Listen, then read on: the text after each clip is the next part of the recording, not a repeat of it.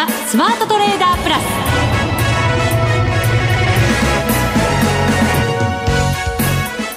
全国のリスナーの皆さん、こんにちは。内田まさです。この時間は、ザ・スマートトレーダープラスをお送りしていきます。この方をご紹介しましょう。国際テクニカルアナリスト、福永博之さんです。こんにちは。よろしくお願いします。よろしくお願いします。はい。さて、日経平均株価は半年ぶりの安値ということになりました。はい249円48銭安、2405円65銭で大引けとなっています。はい。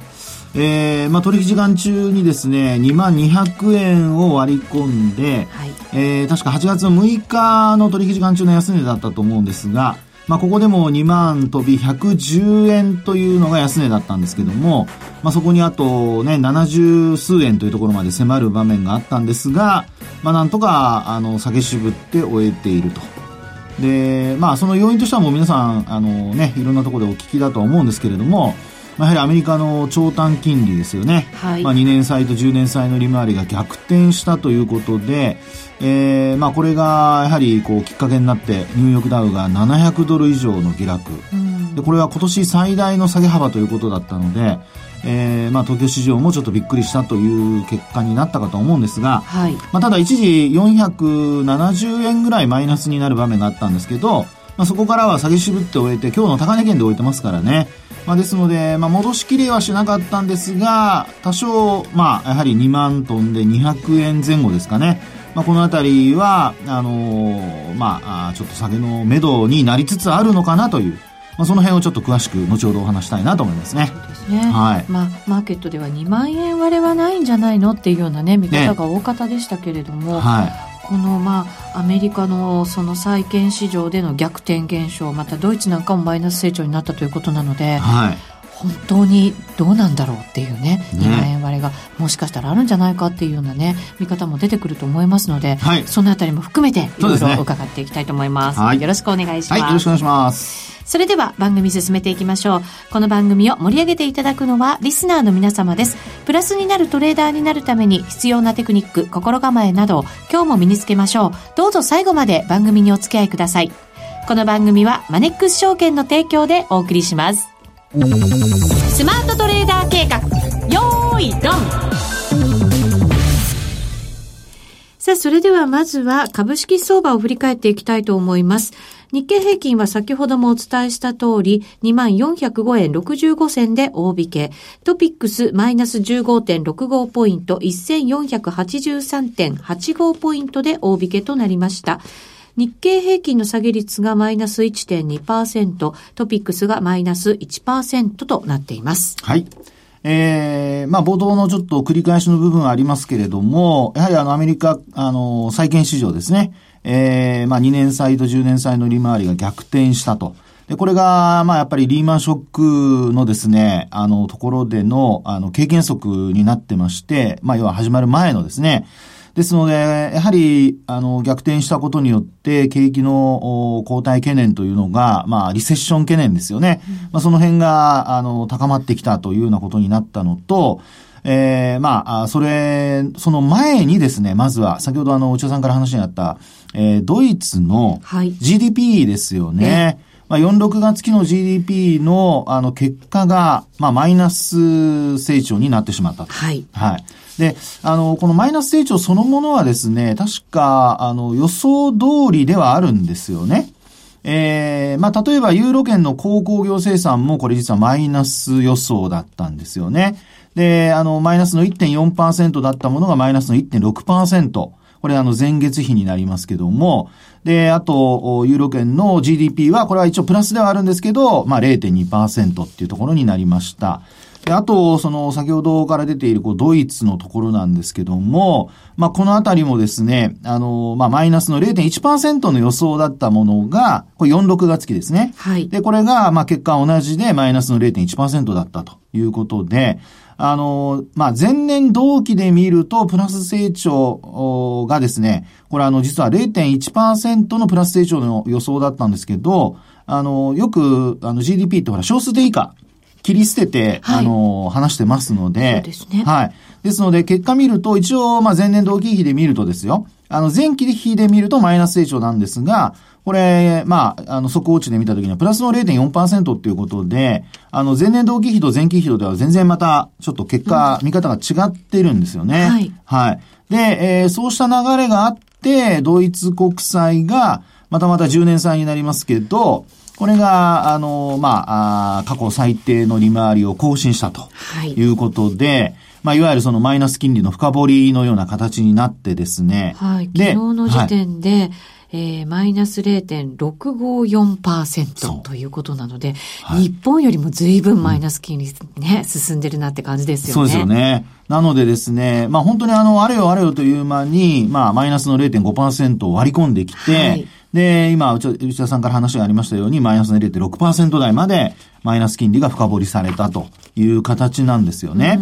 で、そこからです。あのーまあ、長短金利の逆転というのが、まあ、ニューヨーク市場で起こって、で、あとは、あの、30年債の利回りなんですけど、はい。これもですね、アメリカの、まあ、あー30年債の利回りが、これ過去最低になったと。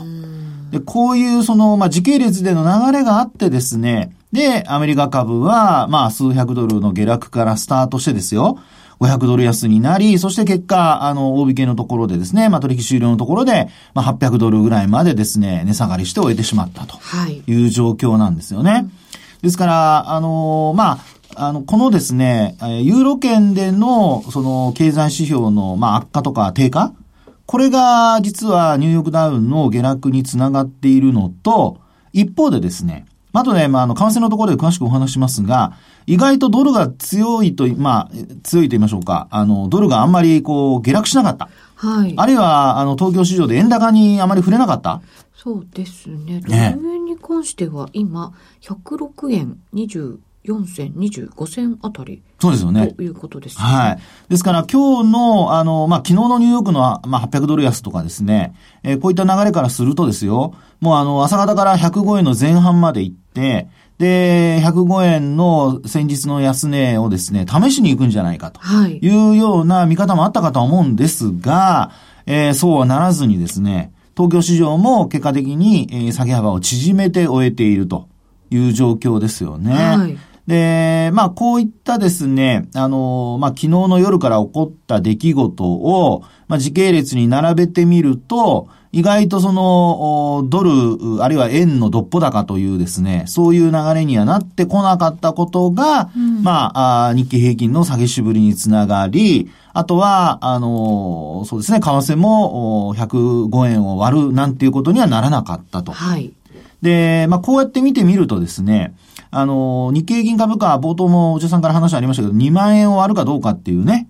あの、いろいろ皆さんも、あの、まあ、心配されてる方も中にいらっしゃるかもしれないんですが、ええまあ、ここでですね、ちょっと終値ベースでその半年ぶりの安値というところを見てみると、2月の8日にですね、終値ベースで2万トンで333円っていうのをつけてるんですね。はい。はい。で、ここがですね、あの、6月の3日4日の安値の時も、8月の6日の取引時間中に安値をつけた時も、両方ともこれ割り込んでないんですよ。終値ベースでは。はい。で、今日もですね、えー、なんとか踏みとどまって終えていると。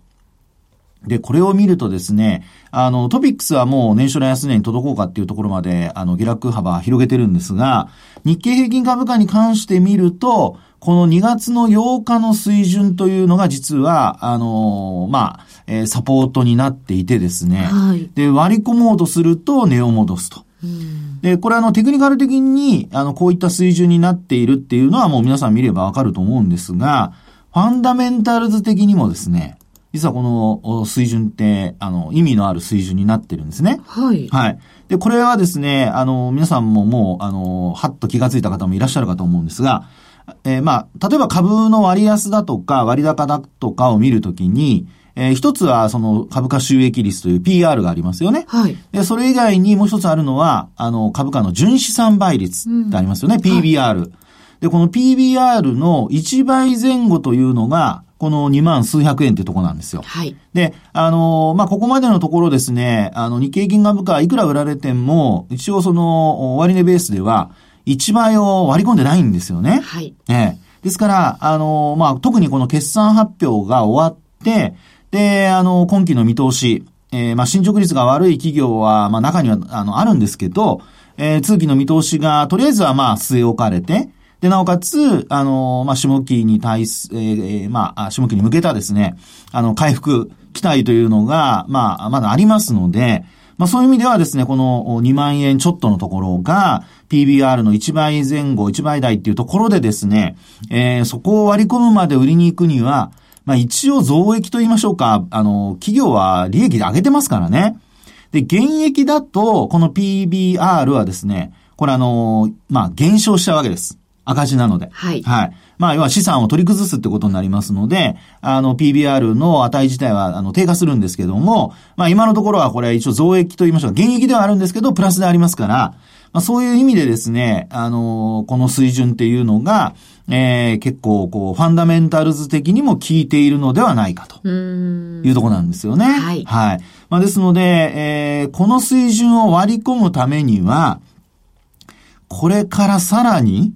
何かしら悪い話が、まあ、笑っていう話じゃないんですけども、あの、出てくるかどうか。はい。ええで、これね、トランプ大統領がそういったところ、まあ、特にアメリカ株についてもちょっと、あの、この話が終わったらお話しますけど、あのやっぱり何かしら気づきがあったんですかね。あの、中国の、あの、関税ですね、中国の対中関税。ええ一部先送りという。まあ、12月までですね、12月の15日まで一部先送りということなんですが、何かしら、なんかマーケットの異変を感じ取ったのかどうかわかりませんけど、あの、まあ、そういったあことがこう出てですね、えー、どちらかというと、まあ、一時的にでもあの反発しましたから、まあそういう意味では少し、え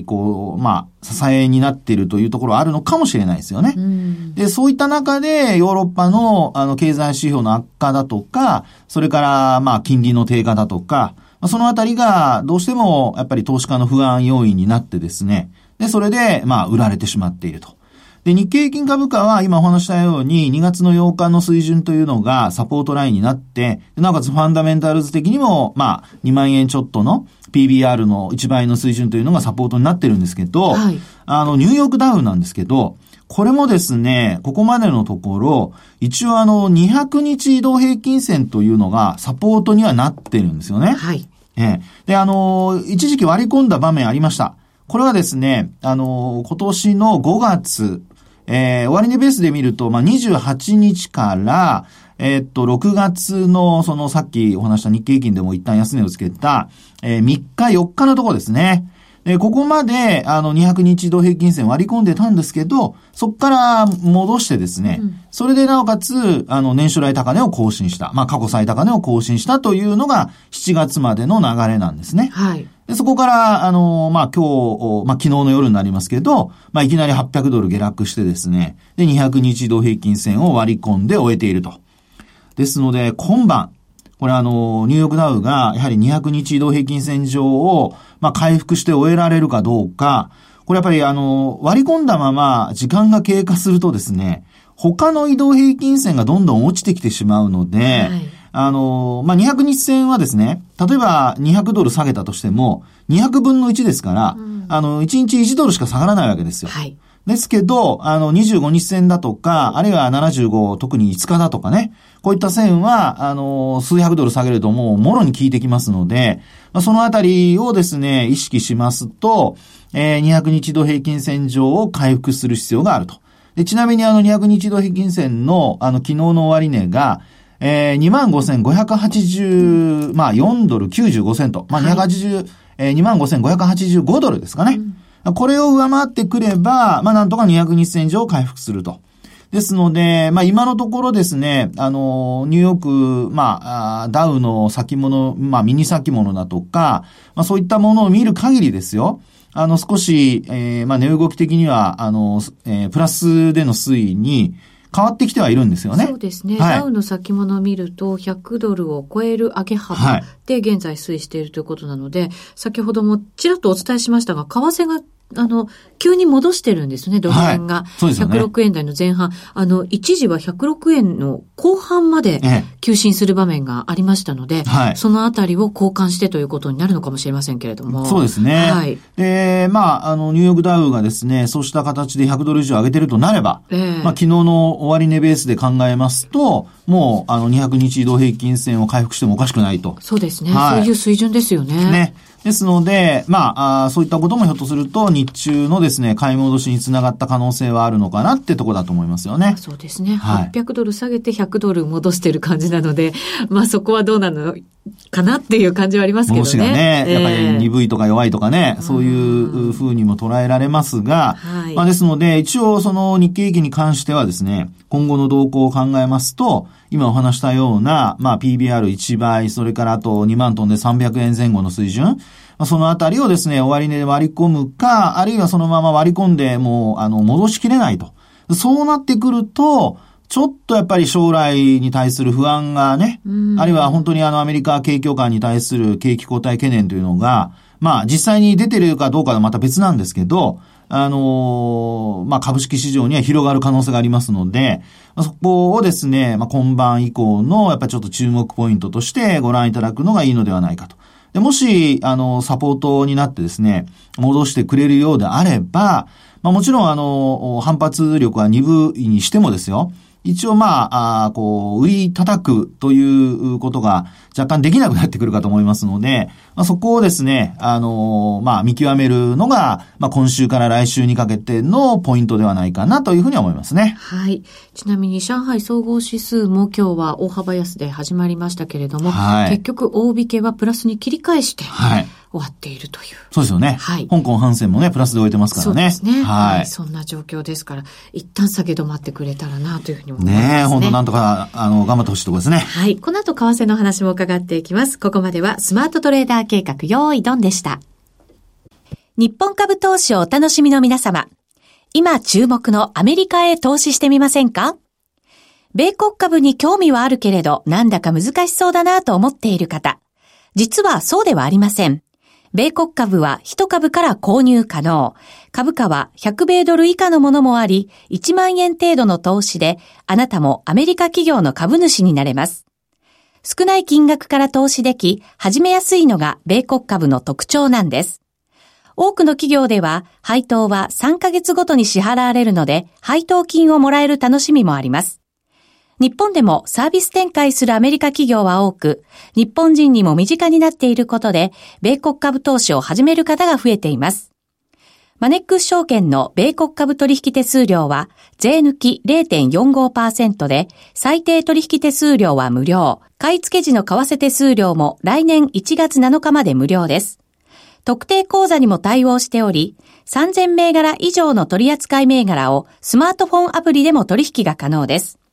さらに、マネックス証券では、取引手数料を最大3万円までキャッシュバックする、米国株取引デビュー応援を実施中。マネックス証券なら、取引手数料実質0円で、米国株投資を始められます。米国株なら、マネックス証券。今すぐ、マネックス証券、米国株で検索。米国株式及び米国 ETF、リート、予託証券、受益証券発行信託の受益証券などの売買では、株価などの価格の変動、外国為替相場の変動など、または発行者などの信用状況の悪化などにより、元本損失が生じることがあります。お取引の際は必ず、契約締結前交付書面を十分にお読みください。マネックス証券株式会社金融商品取引業者、関東財務局長、金賞第165号。ザ・スマートトレーダープラス。今週のハイライト。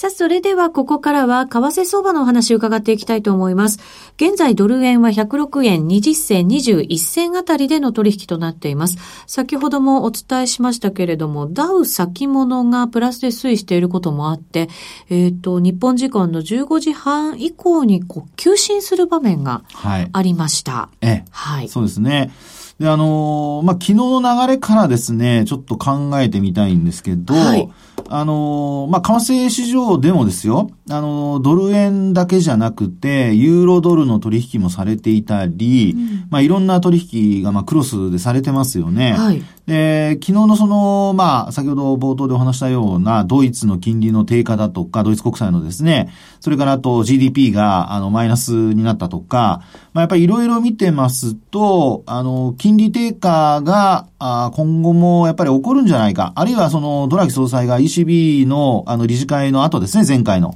会見で、まあ、9月の金融緩和、追加緩和を示唆するだとか、まあ、いろんな流れがありましたので、まあ、そういう状況からするとですね、ええー、まあ、